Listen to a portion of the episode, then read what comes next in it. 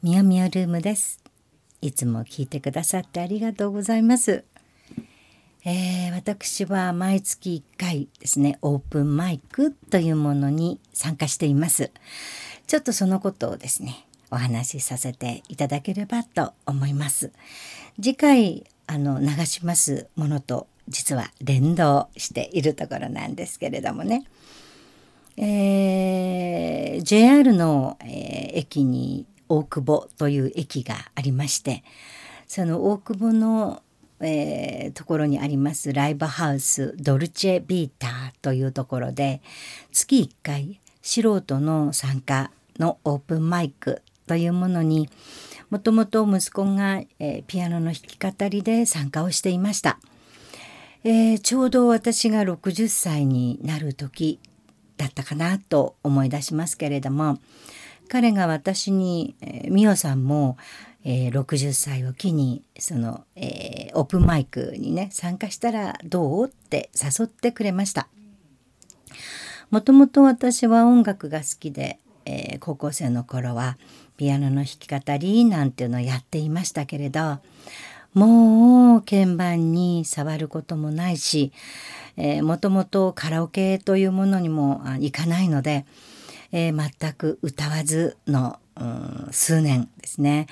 えー、早行く年月というですね苔ブスカバネ状態でおりましたので、えー、彼がいくらそういうふうに誘ってくれましても最初のうちは、えー、正直言いまして怒ってました私は。だってねこの年になって人前で恥をかく下手なピアノを弾き下手な歌を歌い、うん、声も出なくなった状態で恥をかくのはもう分かっています。えー、それと若い時と違って自分の声が年を取ってきたというのもとても分かっていましたので、えー、昔私が歌ってたようなえー、高い声で細い声でも歌えるような歌っていうのはそもそも、えー、もう歌えないなだから恥をかくなという思いが強かった。今考えてみたらとってもくだらないプライドだなって思ってます。でも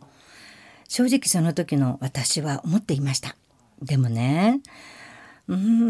んこの年になったからこそうん恥をかくということは必要なのかな。年を取るというこれからね年を取っていくという意味で恥をかくということは必要なんだというふうにとっても思いました。なので今若い方々に混じって、えー、60歳からまたピアノの弾き語りスタートしています。えー、月1回のオープンマイク今月はちょうど10月の10日の土曜日久々に、え、息子と一緒にね一曲やろうということになりました息子は私が弾いて歌うものにコーラスとピアニカで、え、協力をしてくれることになっています10月10日の本番の一発ってめちゃめちゃ怖いので、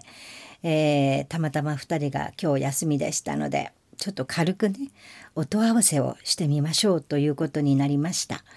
えー、次回 流しますね。さてさてなんです。10月10日うまくいくかな多分今日の練習で終わりかなちょっとスケジュール的に難しいと思っています。うん、うまくいくかなでもまあ、うん、楽しくやれればいいかな。では、次回練習の様子を流しますね。